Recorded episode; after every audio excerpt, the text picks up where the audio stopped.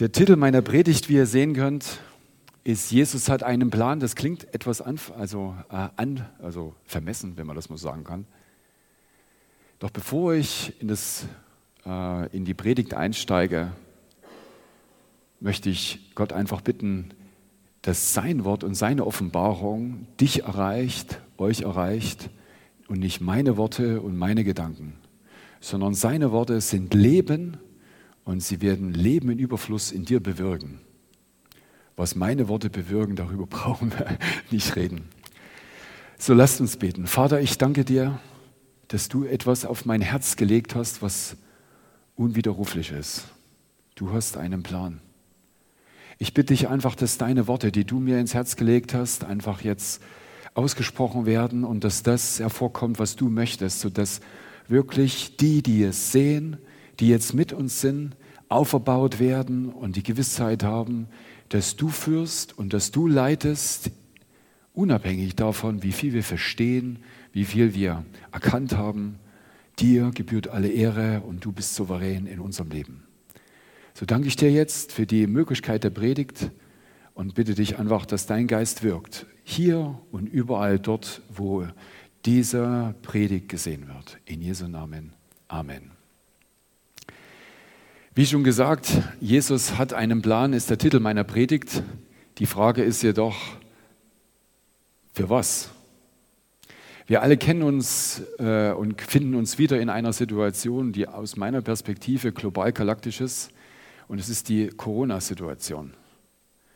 Und wenn man sich die Zahlen anschaut, ich habe gestern mir die Mühe nochmal gemacht, die Entwicklung international anzuschauen, knapp offiziell 9 Millionen Infizierte, knapp 500.000 gestorben, offiziell. Alles, was inoffiziell ist, wissen wir nicht. Wir wissen weltumspannend, dass es einfach gar nicht so einfach ist, das eine von dem anderen zu trennen. Aber eins können wir sagen, es hat einen dramatischen Impact. Und das nicht nur äh, auf die Gesundheit, sondern eben auch auf äh, das Leben und verbunden mit Tod und eben auch, und wenn wir uns die Wirtschaftszahlen anschauen, eben auch äh, für die Versorgung von Einzelpersonen und Familien. Ich habe mir gestern die Zahlen vom Kieler Institut für Weltwirtschaft nochmal angeschaut, die ganz klar darlegen, dass der internationale Austausch von Handelswaren ja, dramatisch äh, in die Knie gegangen ist. Deutschland kommt noch recht gut weg mit einem Defizit von knapp äh, 10 Milliarden Euro.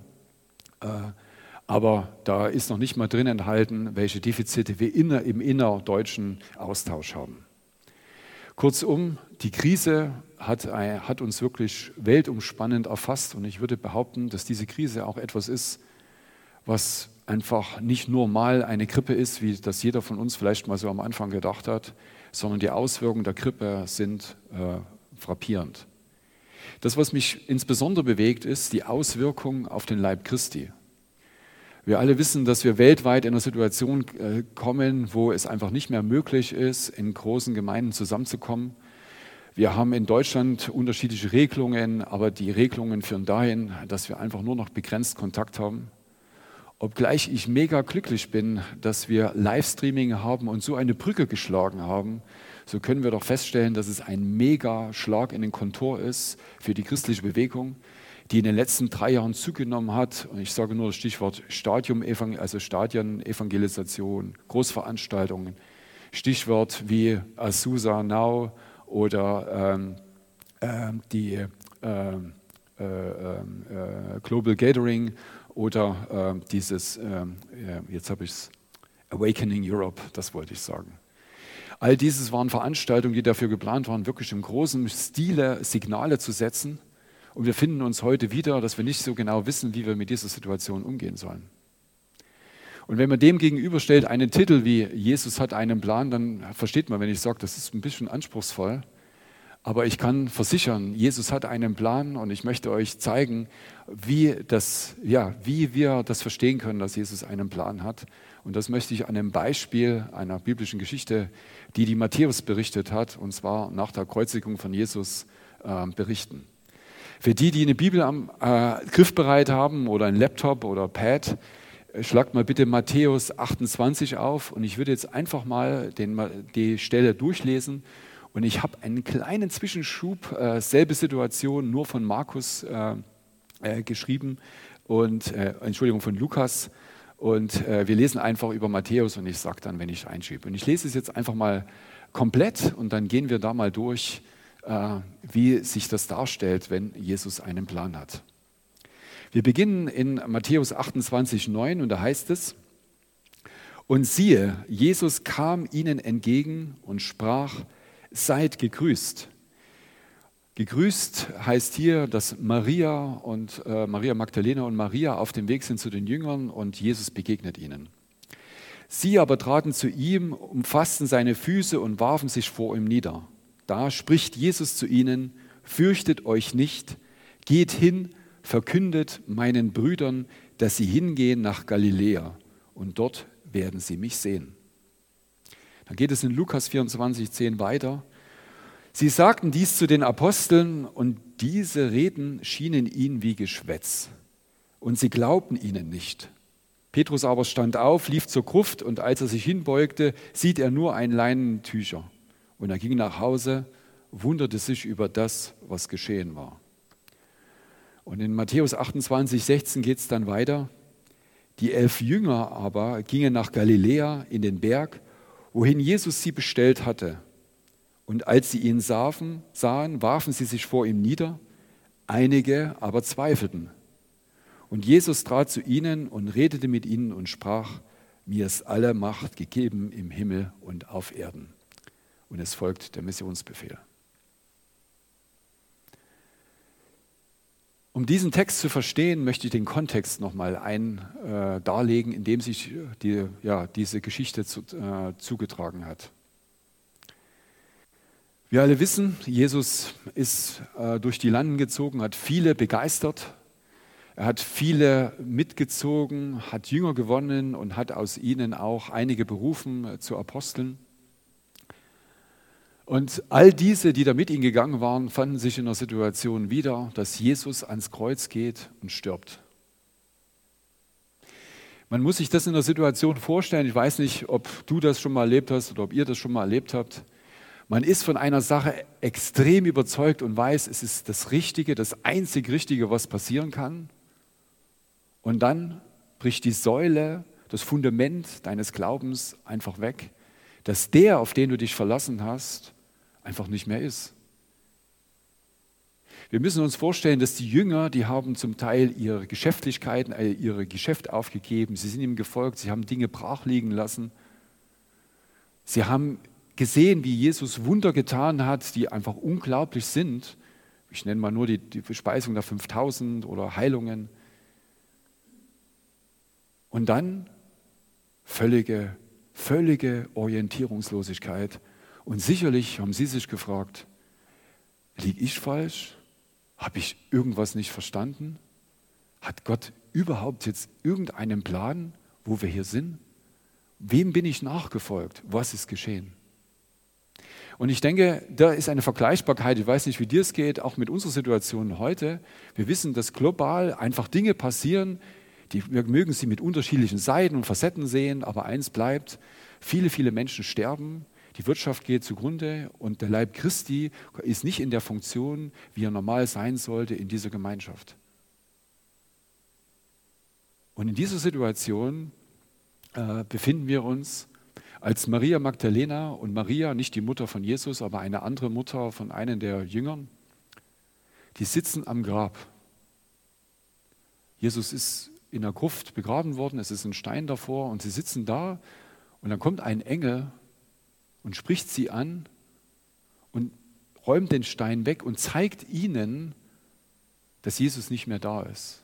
Und er sagt es ihnen auch und ist ja, und gibt ihnen die Botschaft, Engel heißt auch Botschafter, gibt ihnen die Botschaft, doch bitte zu den Jüngern zu gehen und ihnen zu sagen, dass Jesus auferstanden ist und dass Jesus sie sehen will.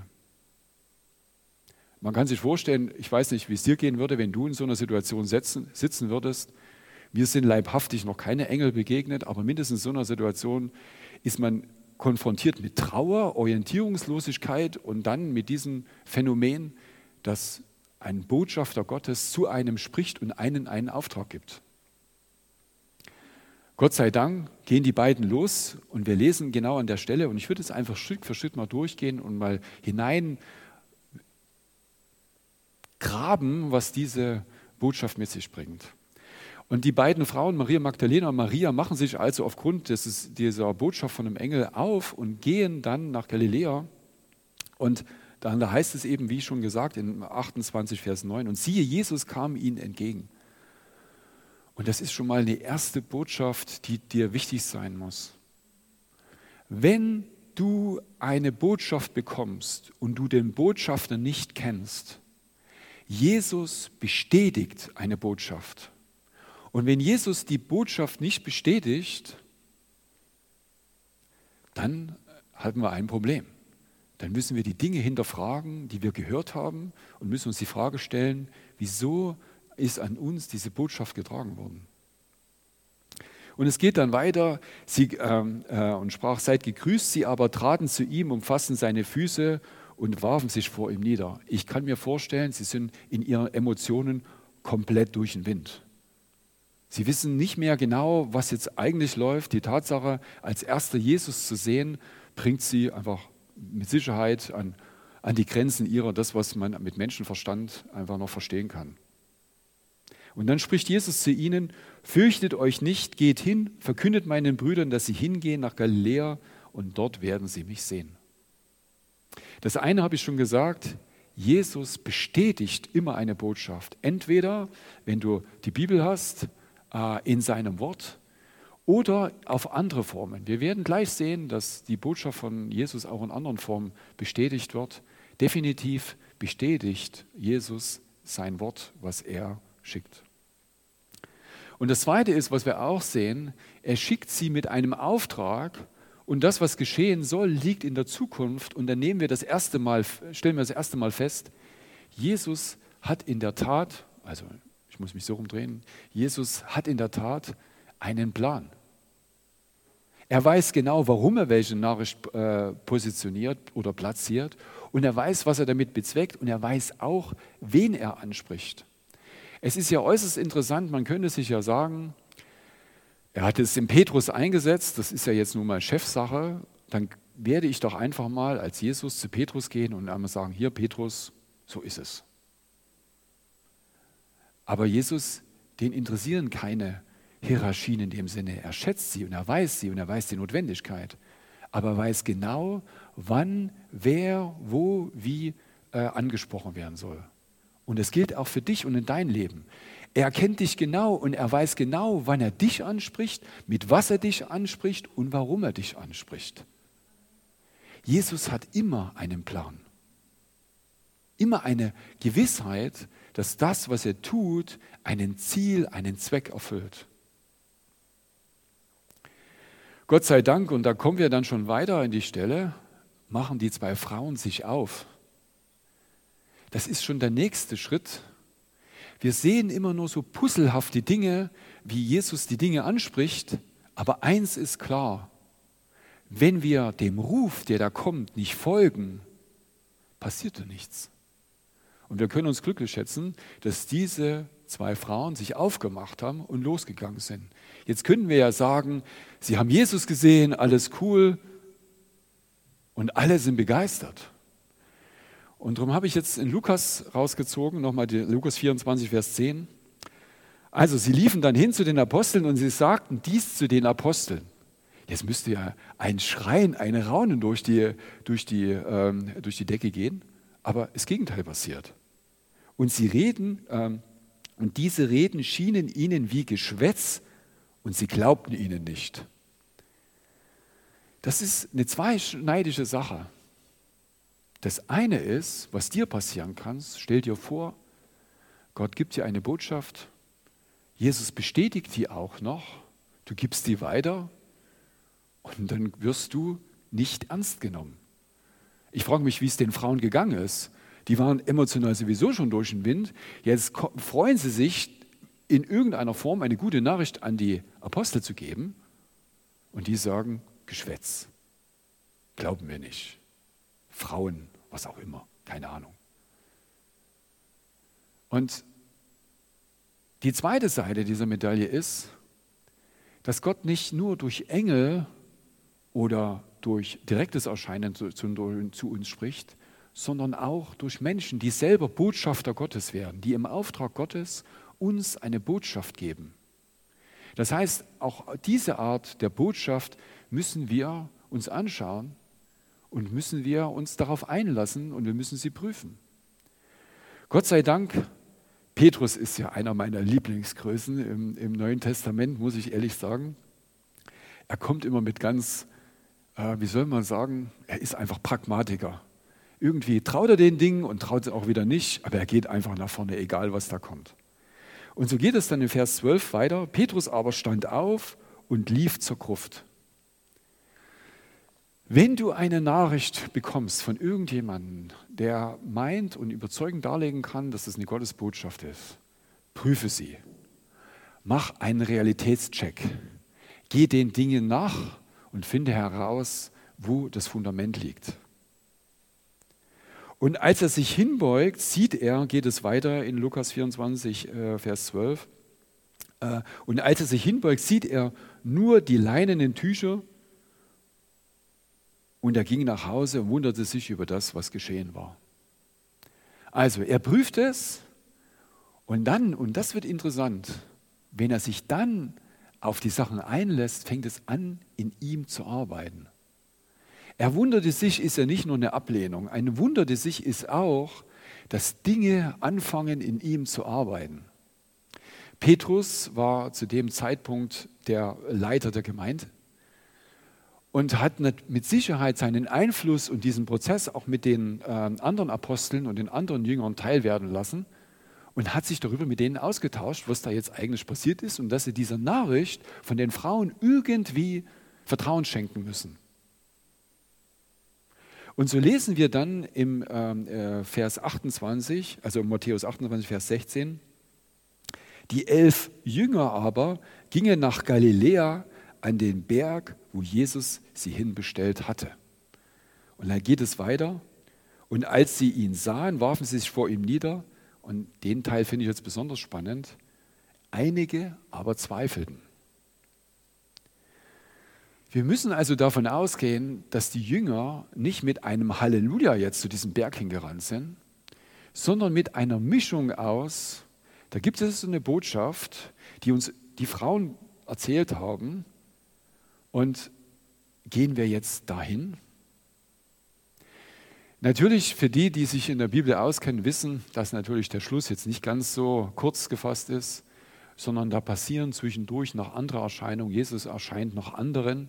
Und die Nachricht, dass Jesus wirklich auferstanden ist, erreicht so die ganze Jüngerschaft. Und sie können in dem Moment sicherlich mit einer gewissen Überzeugung und Gewissheit, dass das, was damals die Frauen gesagt haben, auch zu dem Zeitpunkt gilt. Das heißt, dass wenn sie sich auf den Berg aufmachen, ihnen Jesus auch an dieser Stelle begegnen wird. Und so geschieht es dann auch. Und was ich interessant finde an der Stelle ist, dass Jesus über verschiedene Phasen verschiedene Menschen angesprochen hat, seinen Plan kundgetan hat und dieses Kundwerden immer wieder mit einem Prüfen und einem Gehorsam und einem Neuvertrauen verbunden war.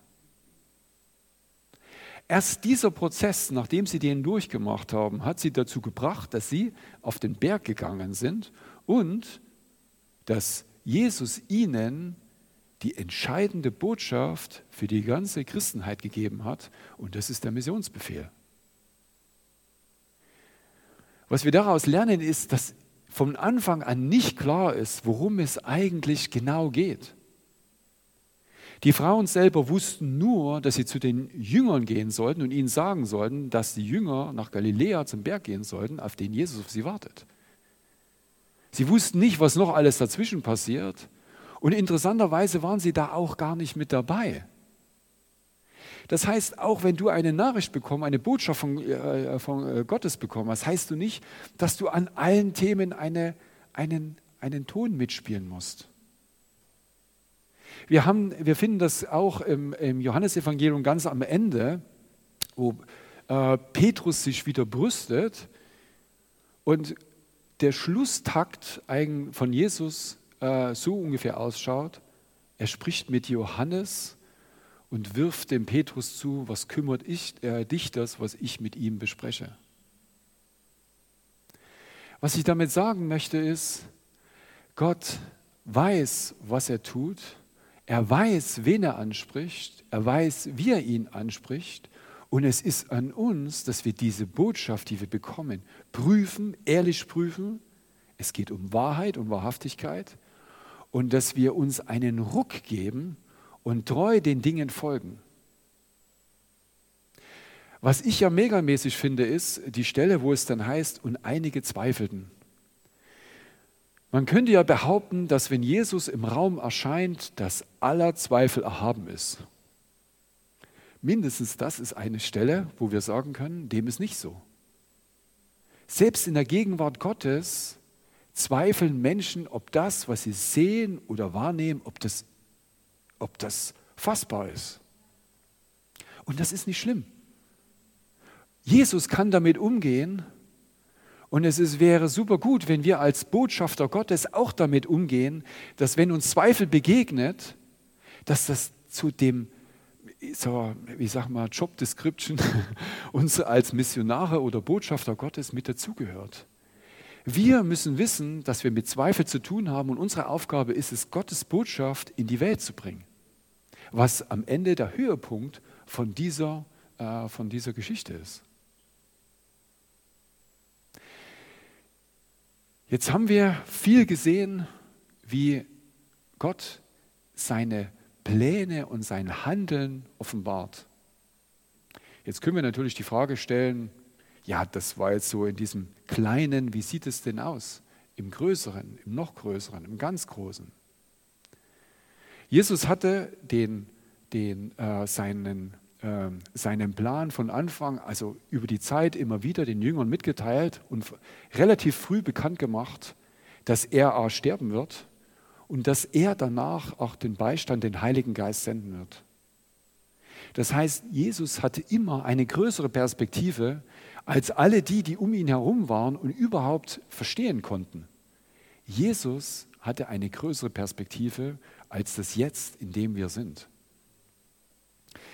Und Gottes Wort geht dort noch weiter und sagt auch, dass nicht nur die Ankunft von Jesus ein Plan Gottes ist, sondern dass die Schöpfung der Welt in sich mit Jesus begann.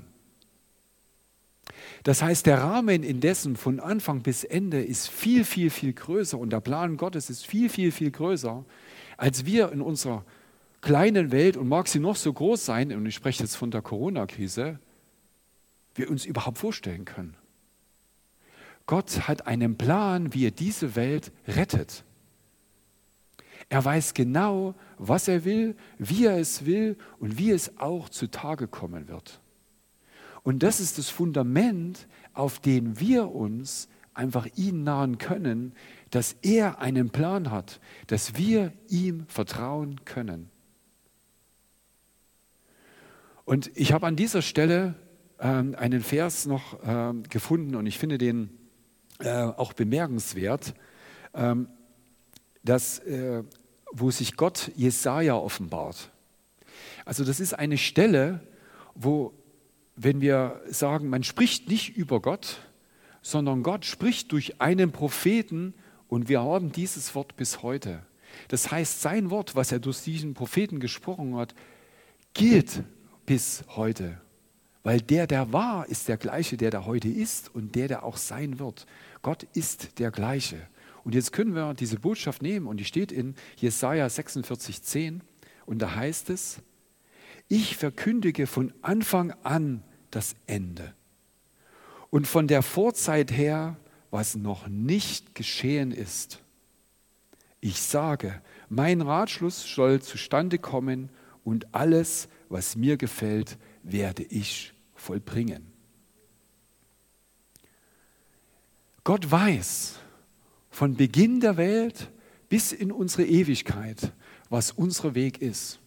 Du liegst in seinen Händen, wir liegen in seinen Händen, ich liege in seinen Händen. Gott sei Dank. Und nicht nur das, er hat nicht nur einen Plan, sondern er ist fähig, auch diesen Plan umzusetzen. Ich weiß nicht, wie viele Pläne du in deinem Leben schon gemacht hast und wie viele davon nicht zustande gekommen sind. Ich könnte dir einige davon erzählen, aber ich bin immer wieder froh, dass Gottes Handschrift auf meinem Leben größer war als meine Pläne. Jemand sagte mal, der größte, die größte Hürde zwischen uns und Gott sind unsere Pläne. Bin ich froh, dass er einen Plan hat und dass er mächtig genug ist, meine Pläne zu durchkreuzen. Und ich kann dir nur anempfehlen, dass du mit Dankbarkeit Gott bittest und das empfängst, dass er auch deine Pläne durchkreuzt, so damit sein Plan zustande kommt, der Wert in die Ewigkeit hat. Und dann gibt es noch eine zweite Sache, die ich dem hinzufügen möchte. Man könnte ja, ja auch sagen, ja, wenn das so einfach ist, und ich weiß, einige von euch werden mit Sicherheit das Gebet schon gehabt haben in Situationen, wo sie gesagt haben, Herr, wo ist der Plan? Ich stehe hier, ich habe keinen Plan. Wir haben das Lied gesungen und das war, wir haben vor dem Gottesdienst darüber gesprochen, an welche Stelle wir das, das Lied mehr nehmen. Du führst uns heraus. Und genau in dem Herausführen kommen die größten Zweifel und Herausforderungen, ob denn Gott überhaupt noch einen Plan hat. Weil wir haben nur so einen Blick. Und es wäre doch so leicht, dass Gott einfach nichts anderes macht, als sagt, ja, pass mal auf, das ist ganz einfach. Du bist jetzt am Meer, ich bringe dir ein Boot vorbei, du steigst ein und dann geht es irgendwie weiter. Wie oft haben wir unser Meer wiedergefunden, wo kein Boot kam, wo wir geschwommen sind und irgendwie am anderen Ufer angekommen sind? Der Punkt ist, wir sind am anderen Ufer angekommen. Und das ist identisch mit der Geschichte und mit Gottes Werk über all die Jahrhunderte, die wir verfolgen können. Wenn Gottes Plan, Pläne zustande kommen, dann ist es nahezu nicht erklärbar, wie das überhaupt entstehen konnte. Niemand weiß heute, kein ernstzunehmender Historiker, wieso es die Christenheit heute noch gibt. Die Verfolgung in den Anfängen war so groß und so radikal, dass die kleine Gruppe hätte sofort eliminiert werden müssen. Was, welche Dinge alle hätten passieren müssen, damit das äh, äh Gottesreich durchbricht in dieser Dimension, kann man sich kaum vorstellen. Und doch ist es zustande gekommen, weil, wie wir gelesen haben äh, in Jesaja, was mir gefällt, werde ich vollbringen. Wenn Gott einen Plan hat, dann vollbringt er den auch. Und das in deinem Leben und das in meinem Leben. Aber jetzt bin ich noch gar nicht zu dieser Stelle gekommen, wie das denn ist. Warum sagt denn Gott uns nicht immer gleich alles das, was einfach ja, zu sagen wäre? Es wäre doch so einfach, dann gehen wir halt links rum, wenn es rechts rum sein. Wie uns ist es ja manchmal fast egal. Hauptsache, wir wissen, auf welchen Wegen wir gehen sollen. Und da heißt es in Johannes 16, Vers 12, und da spricht Jesus seit seinen Jüngern und sagte, noch vieles habe ich euch zu sagen, aber ihr könnt es jetzt nicht tragen. Ich habe interessanterweise vorgestern Abend einen Film angeschaut, da ging es um Zukunft, wie man sich manchmal so halt Filme anschaut. Aber auch bei Gott ist nichts zufällig. Aber in diesem Film ging es ein Stück weit darum, was es heißt, wenn man die Zukunft kennt und wenn es nur für einen Bruchteil ist. Es ist eine Megalast, die auf uns liegt. Und ich bin davon überzeugt, dass Gott genau weiß, Jesus genau weiß, welchen Teil er wem zumutet, welchen Teil, welche Botschaft er wem zuordnet. Und es hat damit zu tun, wie viel du tragen kannst, welchen Glauben du hast, welche Überzeugung du hast, welches Fundament du hast. Nicht alles können wir tragen, jetzt. Und die gute Nachricht ist, es geht ja dann weiter, wenn aber jener, der Geist der Wahrheit gekommen ist, wird er euch in die ganze Wahrheit leiten. Und der Punkt ist, Schritt für Schritt. Und damit bin ich im Grunde genommen am Ende meiner Predigt. Wir können die Frage stellen, hat Gott einen Plan? Das können wir mit Ja beantworten. Aber die viel wichtigere Frage ist nicht, ob Gott einen Plan hat, sondern ob du gewillt bist, sich in diesen Plan einzuklinken. Das ist die einzige entscheidende, alles entscheidende Frage. Wenn vor 2000 Jahren Jesus gesagt hätte oder gesagt hat, den Missionsbefehl, und wir würden heute hier nicht Livestreamen, würden es hoffentlich andere tun. Aber der entscheidende Punkt ist, es muss getan werden. Wir alle sind berufen, unseren Teil zu tun und Gemeinde und Leib Gottes und Leib, das äh, Leib Christi zu bauen. Und an der Stelle müssen wir nach der, nach der äh, Bedeutung fragen. Die Bedeutung für dein Leben. Ich habe da an der Stelle, äh, wenn du sozusagen auf der Suche bist, ähm, was jetzt diese Botschaft für dich bedeutet und du hast mit Gott noch nichts zu tun. Du bist auf der Suche und du hörst es zum ersten Mal, dass es wirklich Gott gibt und dass der auch wirklich einen Plan hat und dass der auch noch fähig ist, diesen Plan auch umzusetzen und dass das was mit deinem Leben zu tun hat. Dann möchte ich dir einfach Hebräer, also Paulus zurufen mit Hebräer 11,6, da heißt es, äh, wer sich Gott naht, muss glauben, dass er denen, die ihn suchen, ein Belohner sein wird. Er ist ein Belohner. Er ist dein Belohner. Das heißt, wenn er dich anspricht, auf welchen Weg auch immer, durch sein Wort, dadurch, dass sich jemand in den Gottesdienst einlädt, dadurch, dass sich jemand irgendwo mitnimmt und du mit Gottes Wort oder seiner Gegenwart in irgendeiner Form konfrontiert wird. Du kannst davon ausgehen, dass Gott ein Belohner ist und dass es er gut mit dir, äh, mit dir meint. Du kannst ihm vertrauen und weil du ihm vertrauen kannst, kannst du auch seinen Plänen, so wie er sie dir sukzessiv offenbart, einfach folgen. Du kannst es von Herzen, Herzen tun.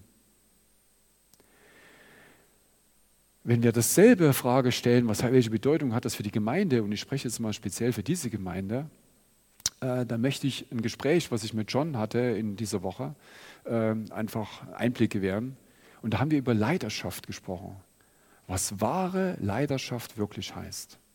Und die Quintessenz des Satzes von John war, Leidenschaft heißt zu sagen, Herr, hier bin ich, gebrauche mich, dein Wille geschehe. Weil wir wissen, dass er der ist, der uns versorgt und durch diesen Weg hindurchbringt. Er ist fähig, diese Dinge zu tun. Und das heißt für dich auch, wenn wir jetzt zum Beispiel als Leidenschaft den, äh, den John den Raum geben, sich zu erholen und zu, äh, ja, einfach Kraft zu schöpfen, dass wir die Frage stellen müssen als Gemeinde, worum geht es eigentlich in der Gemeinde? Was ist eigentlich wichtig? Ist es der Livestream sonntags, den man sich 10.15 Uhr anschauen kann, 12 Uhr, 14 Uhr, 16 Uhr oder gar nicht? Oder vielleicht von letzter Woche nochmal ein? Ist das Gemeinde? Und jetzt komme ich zurück zu dem Punkt, Eingangspunkt mit Corona. Und ehrlich gesagt, das bewegt mein Herz so, dass ich jetzt heulen könnte, stehen Fußes. Ich wusste, was meine Botschaft ist. Und meine Botschaft ist, dass der Leib Christi sich die Frage stellen muss, an welchem Wendepunkt stehen wir heute.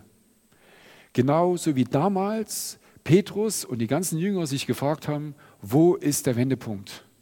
Und ich sage dem ganzen Leib Christi, Jesus hat einen Plan und wir müssen uns die Frage stellen, wohin soll die Reise wirklich gehen? Ist es zurück zu den alten Schläuchen oder geht es um den neuen Wein? Und ich sage euch und ich sage dem Leib Christi, dass wir uns ausstrecken müssen nach dem neuen Wein und dem, was Gott vorbereitet hat in uns und für unser Leben und was er bewirken möchte durch uns in diesem Leben. Jesus sagte, er kann nichts tun als das, was er den Vater tun sieht. Die Frage ist, was sehen wir heute den Vater tun? Wo müssen wir uns daneben stellen, um seinen Willen zu tun, den er eigentlich tun möchte? Oder denken wir uns nur irgendetwas oder fahren ein Programm ab von irgendwelchen Gottesdiensten oder Livestreams? Meine Bitte ist, dass der Leib Christi aufsteht und in diese Funktionalität zurückkommt, zu denen er bestimmt ist. Und wenn du mich fragst, zu welcher Funktionalität sind wir denn bestimmt und was hat mich denn so bewegt, ich sage, der Leib Christi hat etwas mit Gemeinschaft zu tun. Gemeinschaft mit Gott, aber Gemeinschaft auch untereinander. Und wenn ihr wüsstet, was wir für eine Gemeinschaft hier hatten, bevor dieser Gottesdienst begangen hat, dann wüsstet ihr genau, von was ich rede. Es war herzbewegend, es sind Proklamationen in die Zukunft gesprochen worden, die diesen Gottesdienst betreffen und darüber hinaus. Und all dieser Austausch, der fehlt dem Leib Christi.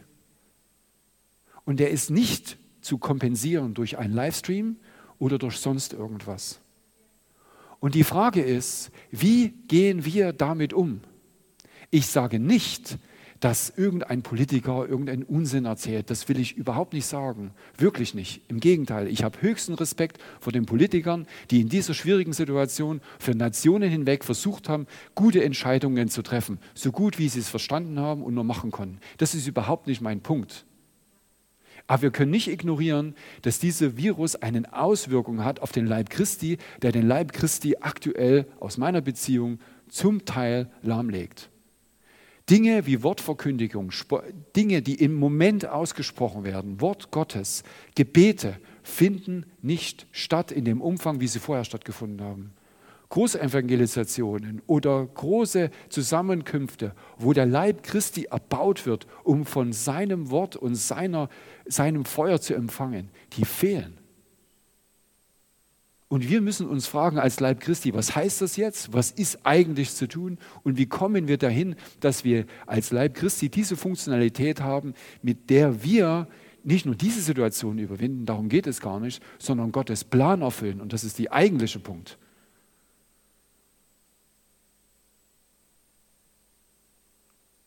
An dieser Stelle möchte ich einfach wirklich darauf drängen, dass wir die Zeichen der Zeit erkennen und die Möglichkeiten erkennen und nicht zurück zu alten Schläuchen gehen, sondern die neuen Wege finden. Genauso wie das die Maria Magdalena finden musste oder wo es die Jünger finden mussten und wie es auch Petrus finden musste, als er sich, als der Heilige Geist kam, in einer Situation vorgefunden hat, die er noch nie in seinem Leben vorher erlebt hat, auch nicht geprobt hat oder auch kein Training dazu hatte.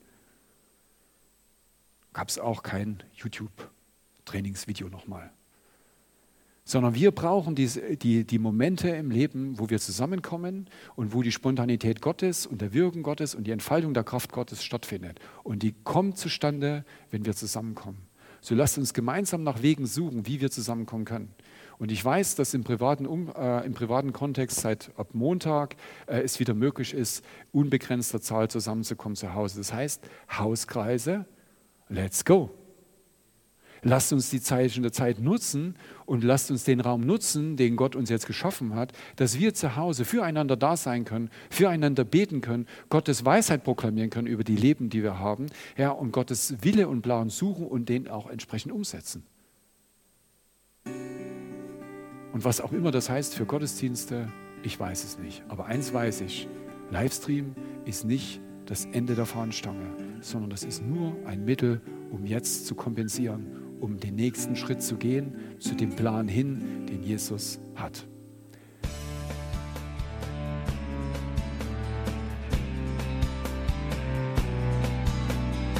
Liebe Zuhörer, das war ein Ausschnitt eines Gottesdienstes hier im Gospel Life Center.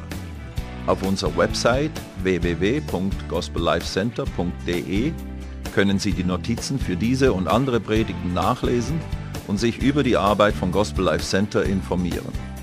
Wir wünschen Ihnen Gottes Segen.